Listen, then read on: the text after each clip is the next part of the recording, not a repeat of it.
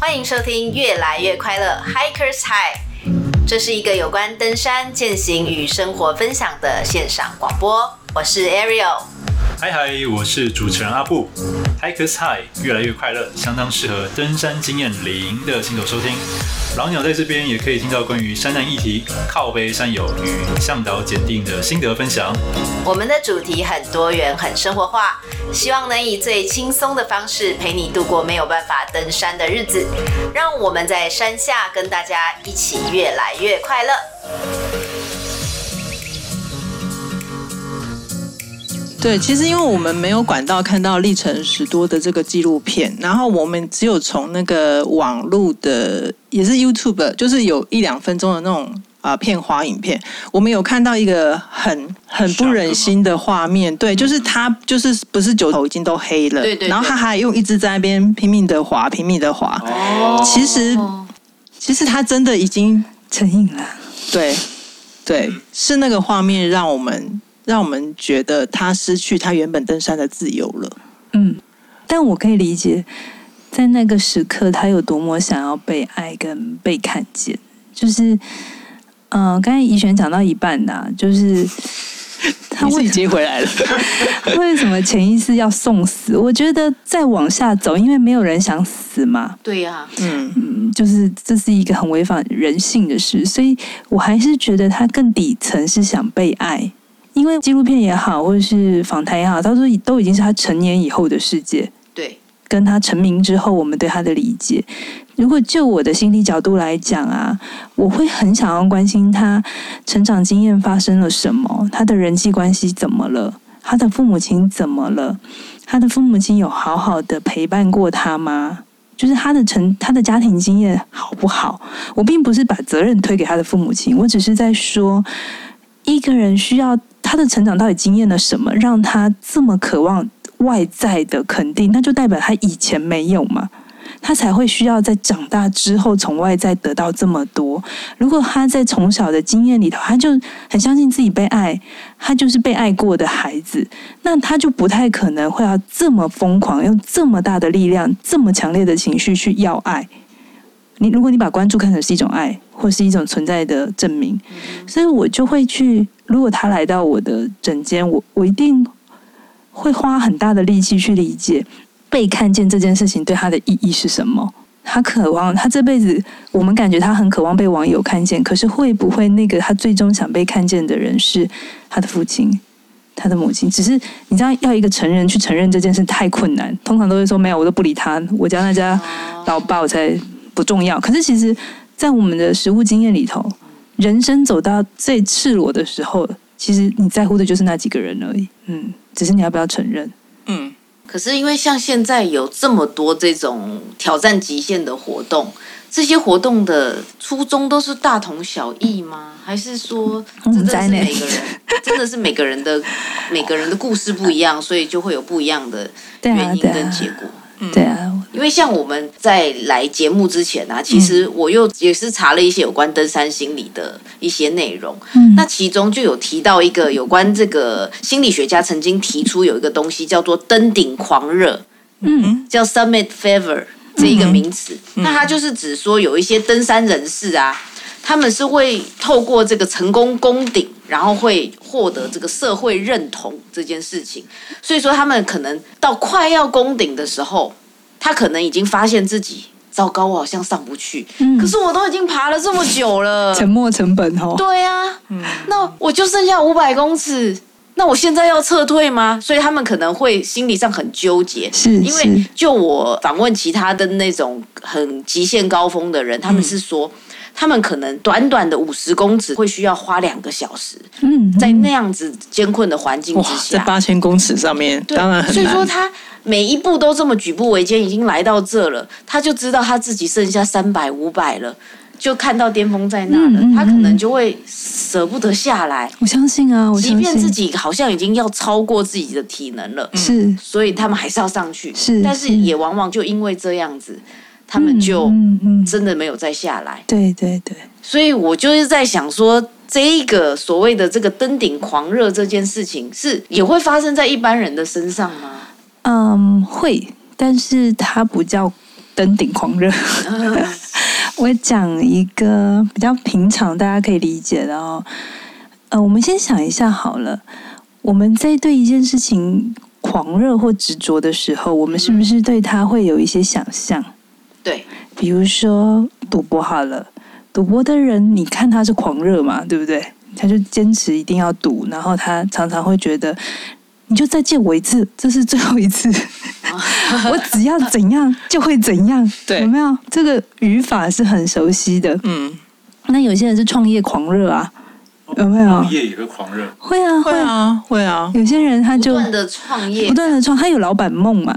对啊，嗯，你们没有听过那种家族故事，就是哥哥一直跟弟弟借钱，或弟弟一直跟哥哥要钱，就是说。你再相信我一次，我这一次一定会成功。哦，那你就是创业狂热。你可以看一下八点档这样。嗯，像这样的狂热啊，呃，有一个很重要的指标，大家可以去看，就是他在他的幻想里头，他对于所谓他做到这件事情，他有一个幻想。可能比如说像赌博的人，他们会幻想说，我只要赌一把，我就能翻身。我这辈子就不愁吃穿。嗯，创业狂热的人，他可能他的幻想是，只要我当了老板，所有的人都会尊重我，就会觉得我是个咖。所以，呃，我们当我们陷入到我们人生的某一种幻想的时候，你都可以觉得他就是个狂热。比如说，恋爱、恋爱成瘾，或是恋爱的人，他是不是有一种想象是，我找到一个 Mr. Right 或者 Miss Right。我就一辈子幸福，我就幸福了。所以在他的幻想世界里是很很单薄的，很就单一呀、啊。你你说不切实际也可以，可是对当事人来讲，他是就是那样，他是他的为真，他是他的世界。可是我们从从旁边来讲，他是非常单薄的，这个证据是支撑不起来的。可是对当事人的人来讲，他就是他就这么坚信着，他就是过不去，他就是觉得对。嗯、所以如果你一直跟他 argue 说。不要这样，不要再去爬山了，不要再去赌博，没有用，因为你处理的是他的行为，嗯、处理的是他的手脚。嗯、你需要去，如果他愿意跟你配合了，好，你需要去跟他去做很多工作，心理工作的事情。是你那个幻想怎么来的？那个才是根源。你那个幻想为真吗？你那个幻想只有这个抵达方法吗？嗯、我们需要直接去处理这种所谓。已经到成瘾程度的事情，其实他所有的成瘾问题都是情绪问题，而我们表现出来的行为，不管是登山啊、喝酒啊、抽烟啊这些，谈恋爱，对，它只是手段。但是我们最重要的是心里的某一个需求，我们要满足的是那个需求。只是刚好我在爬山的过程曾经满足过一次，我就会想要去复制那样的经验。嗯，听懂了吗？是这样的过程，所以。你说有没有狂热？我我觉得我在准备这一题的时候，我就一直在觉得，其实历程的故事就是我们每一个人的故事啊。嗯、我们都会有陷入执着，然后觉得非得要这样不可，只有这样才能证明自己的价值。嗯，那我我觉得这个动力好的部分就是它让我们往前，但它要让我们也要提醒，就是不要迷失。嗯，就像在爬山的时候，你要敬畏山嘛。你要不然你也很容易在里面迷失，嗯、其实是一样的。对啊，因为我觉得老师刚刚说的这段话让我想到我的一个座右铭。什么？我的 line 上面就是写的那一句话叫“认识你自己，凡事勿过度”，就让我联想到说什么事情像喝水很好，但是如果你水喝太多，它就变毒药了。对对。另外一个重要点，我想问的问题就是。凡事勿过度，那要怎样去判断说到底有没有过度，到底有没有到达所谓的成瘾或狂热？自己要在人生处事上要怎么去察觉，说自己到底有没有过度了，哦、狂热？OK，这个有办法说做一个嗯简单的判断技巧吗？好，嗯，我刚刚直觉觉得要能够知道自己有没有到过了头，嗯。心理学当然有很多很多 test 啊，但我觉得一个比较简单的，就是你能不能承认自己是有限的，能不能承认自己还是有不能的？因为我们身为人，我们不是神吗？嗯，我举个例子好了，嗯，我在当新手咨商师的过程。刚开始我都会有一个想象，是每一个来求助的人，我都需要帮助他们。当然我，我要帮助他们，可是我会有一个想象是，只要他有求于我，我就应该要全心全意，然后把它弄到好。我有这样的想象。你说这个动机好不好？很好啊，我是个负责任的智商师，而且还会得到好棒棒嘛，对不对？但是其实当他过了头之后，他非常危险。他有两个危险，一个危险是我对我的职业是危险的，因为。呃，这样子我会给自己非常大的压力。呃，就是我这样子可能处理不了几个人，我就崩溃了哈。那另外一个危险是，当我这么执意的要我的个案好起来的时候，究竟是我的需要还是他的需要？嗯，我是不是在这个过程里，我把他的功课变成我的功课？对，这个很微妙。嗯，就是这是一个很。要很小心的事情是，当当事人没有要改的时候，你比他还认真，其实你在剥夺他成长的机会。所以，呃，我后来渐渐发现，我渐渐成熟有一个很重要的指标，就是我会接受我我有我的极限。今天一个个案来，我到底能不能帮他？对方准备度到哪里很重要。我不会再把所有的责任都觉得是我的，我做我该做的。可是我也承认，我有我没有办法做的，甚至有些人因为听了节目会对我有一些幻想，他觉得只要跟我聊过，应该就可以怎样？会 会会，我就会很觉得哦，没有没有没有没有，我做不到啊，这不是我的强项这样子，或者是嗯，我我没有处理这件事很久了，就是我我要我能够去承认我有不足的地方，我就不会执意的要自己推到极限，那我就不会成瘾。啊，成瘾你你也可以再讲的更 normal 一点，就是工作会不会成瘾？会啊，工作有工作狂嘛，对不对？那个工作狂的世界里，就是他觉得一切他都能 handle，一切他都可以，他才会在那里面一直处在那种状态。所以，如果你问我一个检核的点，就是我能不能接受自己有不足，我能不能接受自己还不行，或者我能不能，但是可以是暂时的不行，而不是而是觉得就自己很烂，不是，就是。我现在经营这个频道，现在确实不是我觉得最满意的状态，但没关系，我接受，这就是此刻我的状态。然后我用我的脚步前进，然后我去接受我每一个当下的现况。我觉得他就比较不容易疯狂。我觉得杨老师讲的可能一般人比较不好懂，因为心理师。你知道心理师一般人很难进入这个世界，特别是他如果没有，呃、他们听他们听起来看起来就是很认真。不好意思，我从心里敲敲门跟你吐槽到越来越快乐。我讲我讲我讲我的例子啦，就是我的例子可能一般人比较好懂。就是当我开始当编剧的时候，一开始是小咖编剧嘛。然后后来写到八点档，他说台湾吗？你 你干嘛破我的梗？哦、跟你讲，跟你讲。对了对了，是。然后写到八点档，那他几乎就是一个台湾编剧的指标。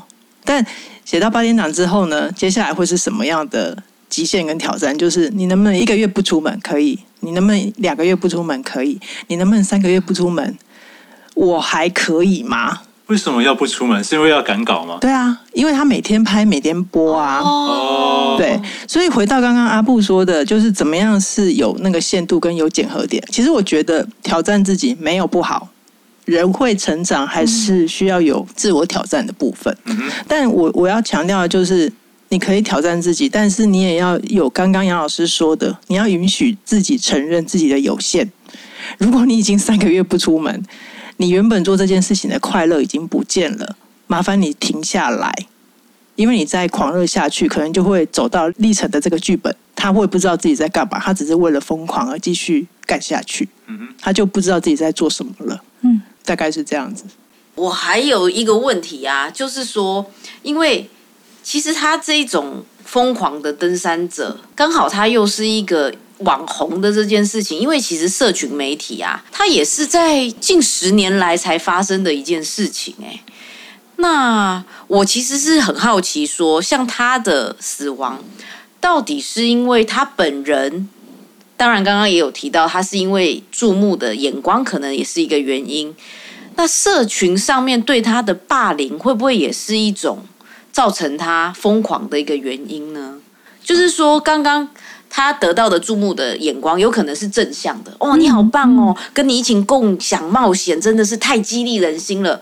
但是相对的，他也有接受到很多负面的声浪，就是大家觉得，哦，你怎么一直失败啊？你怎么这么奇怪啊？为什么要走那么奇怪的路线？等等，这种负面的声浪会不会也是造成他想不开、想不过去，然后一定要证明给大家看的一个原因呢？我觉得都有可能。呃，我一直觉得网络的出现，它就只是就是媒体载体的不同，但是核心的根本其实是一样的。只是以前还没有网络的时候，酸民的意见可能不会那么快出现，但是只是大家就就街头巷尾，就顶多在这个层次这样子。那你说，社群成就了他，会不会毁了他？这是我觉得其中的可能性。我们先讲一个人会做一个行为，不会只有单一一个原因。哦，我因为酸民，然后我就去死了，不会。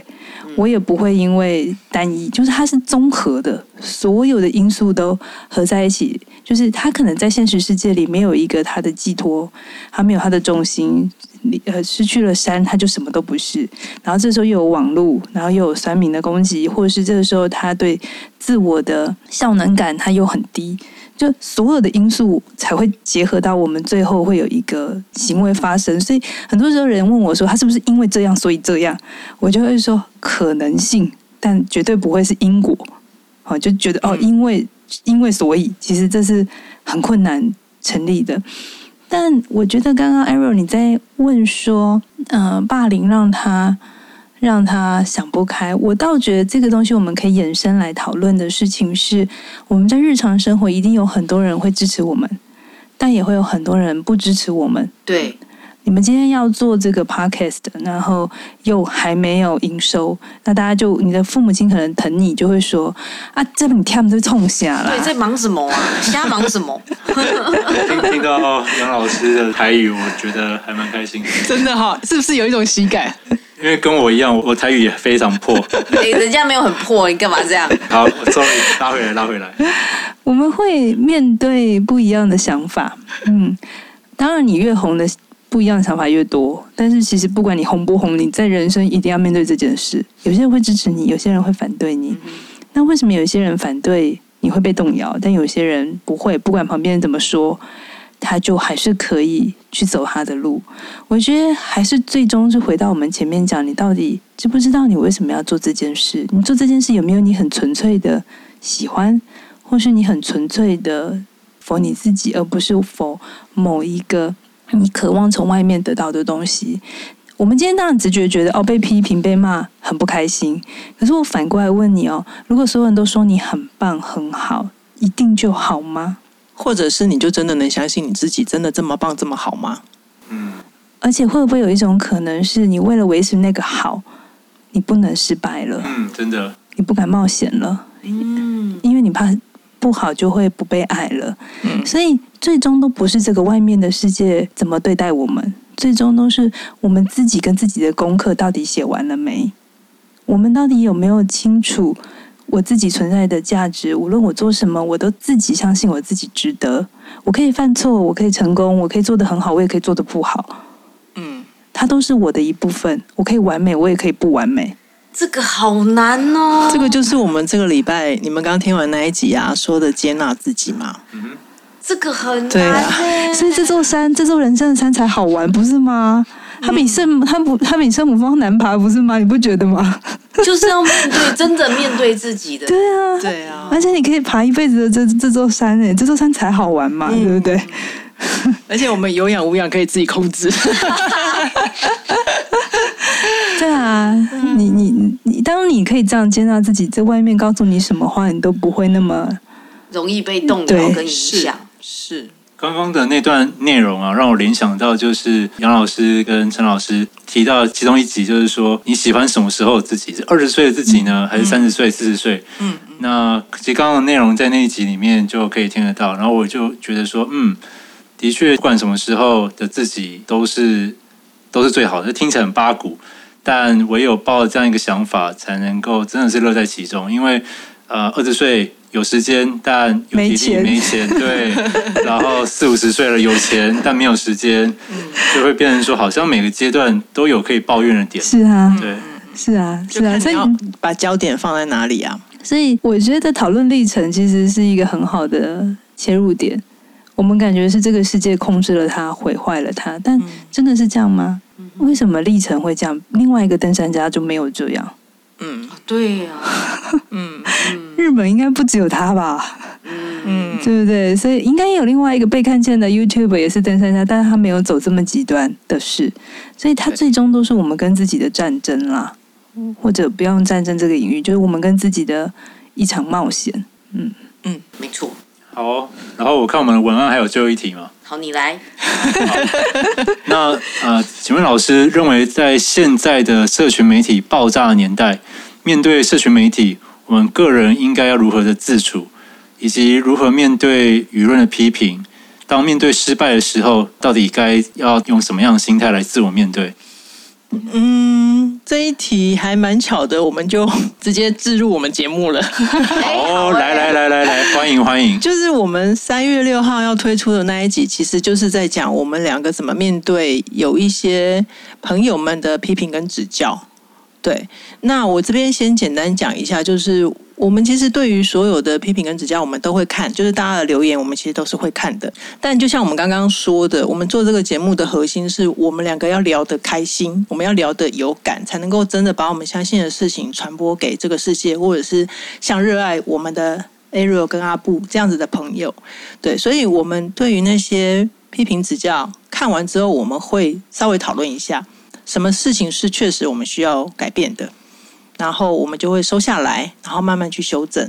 那如果那个方向不是我们要去的，或者是对方他因为主客观因素，他可能画错了重点，或者是他们并他们并不吃我们的笑梗。比如说刚刚阿布就有就有点到杨老师讲台语的笑梗嘛，对，只是 但就有些人可能会不懂我们的世界，我们到底在聊什么。那我觉得就只是尊重。那我觉得就是一个比较持开放性的态度，然后来认识。这个世界上所有跟我们有机会接触到的朋友，我们是用这样的心态。OK，那讲的很好。对，你不用在这边好正面哦。对，你可以说说你自己的。就我在这边的人设要温柔一点，不好意思吐槽你。这样。嗯，我觉得批评不容易。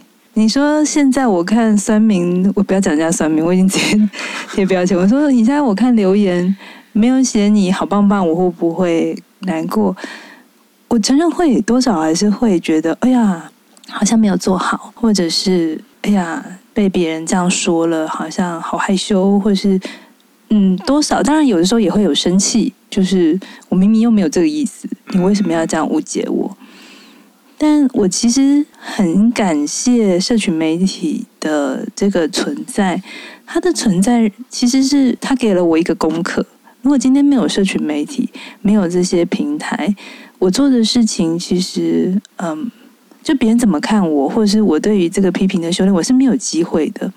我因为经营了频道之后，我必须去学习这件事。我从我一开始真的看到之后很难过，会难过个三天，到现在我会比较平心。就像我刚才跟你们分享，就是我回到我为什么要做这件事，然后。我做这件事情，我这么说，我真正的动机在哪里？我只有我自己最清楚嘛，对不对？那别人想要听歪了，或是别人他要画他的重点，我真的没有办法去限制他。当我要控制每一个人对我的观点的时候，其实我又陷入另另一个执着。就像我，我写书，在我写书完交出去的那一刻，我就已经只能把他的诠释权、诠释权给我的读者。对，嗯。你看到了什么？你觉得有帮助没有帮助？已经不在我可以控制的范围。同样的，我当我把节目做好放上网，你觉得好听，我谢谢；你觉得不喜欢，你想离开，我也感谢，我也尊重。我觉得社群媒体真的是一个很好很好的修炼场，让我回头一次一次的去检视我为什么做这件事。如果我发现我真的为了别人的一个棒啊，还是一个留言，我发现我我偏了。我就觉得，哎，这是一个很好的提醒。我要回头来看，我到底是怎样。然后，如果我为了流量，嗯，没有很好，然后就是逼迫着怡璇说：“你给我去想一个会红的 题目，超厉害的，一推出就变成第一名的 对题目也没有用啊。”我我觉得，对我来讲，所有的留言它都是我一个镜子。我是这样看待镜子，就是我我把东西交出去，我就是把决定权交出去了。嗯，那别人说我好不好，我都谢谢，好也谢谢，不好也谢谢。所以说要练习把这一些不好跟好啦，嗯、都要让它放下，都过去。嗯、就是，嗯，我觉得不好放下，大家应该比较好懂。嗯，可是我觉得好也要放下。嗯，而且好更要放下。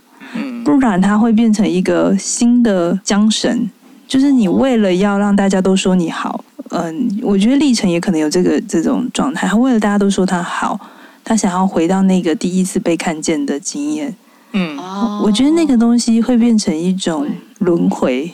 他的那个狂热其实就是在重复他的，他一直想要换回那个当初的第一次经验而已啊。对啊，恋爱成瘾不都是这样吗？对啊，就是第一次甜美的时候。对啊。热恋期，你想要重复那个经验，嗯，好，所以你如果问我心理学有，就是我们走到极致了哈，嗯，他就变强迫症了啊，强迫症的人他他在为什么要一直重复这件事？就是他要回到某一次他在做这件事情里给他最大的安全感，他的记忆留在那里，他的人往前走，但他的记忆没有往前走，嗯，他的行为没有往前走，所以我会觉得对于批评就是都放下啊，看过就好。就好，嗯，对。然后无论如何，你都会知道，你才是你自己的主人。今天不管是你爸、你妈、你的谁、你老公、你老板跟你说什么，是的，他们的建议可以听着，可以就是哪里要的，也不用通通都反对，但也还是要知道，生命是你的，嗯，你想要怎么活它，嗯，你要继续活，继续走，就是还是要依着自己的心。嗯嗯，那才是你心里面真正的山啦。哦，我觉得这个 ending 做的非常的漂亮，感人肺腑。对，那个我在我们二零二零年的最后一集有提到，就是我个人最推的。对，如果在那个时候还没有听的，现在马上立刻 对阿布求你们了，可以去听一下。我觉得对我的人生帮助很大。那可能这样讲会有点夸张啦，但是我稍微前情提要一下，就是因为。嗯，在做 podcast 的时候呢，其实我遭遇到蛮多的，嗯，蛮多的压力跟焦虑。那这是来自于我对我们自己频道的一个不自信。嗯，对，因为其实之前我看新闻说，YouTuber 都容易得到忧郁症。是啊。那当时我还不是个创作者，嗯，我当时觉得，哎呀，那是因为这些 YouTuber 都是年纪轻轻的网红年轻人啊，是他们没有见过大风大浪啊，那个都是对我来说只是一个故事。那等到我成为真正的一个创作者以后，我才发现到，哇，天哪！原来我比我想象中的自己更在意流量，每天去刷排行，然后再看看排名，然后发现，哎，试了不同的主题，怎么流量都没有提升？是不是我哪边不够好？嗯，就在那个时候，我呃，就在 Ariel 推荐下听了这个心理敲敲门。那除了在我的这个频道经营上，以及在人际关系上。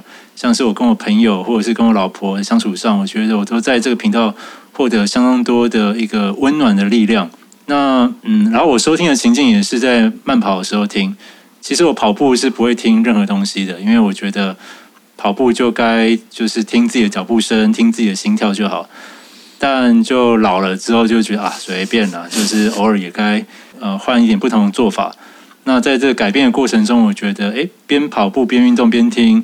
对这个时间感的利用上，我觉得诶，不仅跑步，然后又听了这么有质感、有内容的节目，在我精神层面或心灵层面上又有同时的提升，所以对，这是我肺腑之言。所以听到这边，不管三七二十一，就赶快毛起来听就对了。这一段也可以剪到心里敲敲门了。可以啊，好，谢谢，嗯、我们很开心听到你们这么喜欢我们。嗯，对，我已经二刷了，因为我前阵子才刚换我的 iPhone 手机。OK，对，然后，然后你们有录一集是专门教大家怎么去刷五星评价的。对，因为我觉得这真的是很有需要，需要教，是不是？对，因为我发现我自己刷的时候，我明明都有刷，但是好像系统没有读到。对。然后后来还知道哦，要一口气刷，对对，不然一推爆它。对对对，阿布真的每一集都有听，有啦有啦。等一下手机可以拿出来给你检查一下。而且他都强迫他的朋友都要听，很好。也没有到强迫啦，我都是建议，真心建议推荐。谢谢你们对我们的喜欢，那你们的回馈让我们呃，很开心的是，原来我们真的只是在做一件很小的事，也许对我们来讲，它真的就只是日常的一小部分。然后我们觉得好像只是跟大家聊聊天，可是它原来是在透过麦克风、透过网络，它可以带给人们这么大的帮助。那它也可以再回头激励我们，在我们低潮的时候，或者在我们也会有面对我们人生脆弱的时候，我们去想一想，其实有人是。肯定你会有人在支持你的，你并不孤单。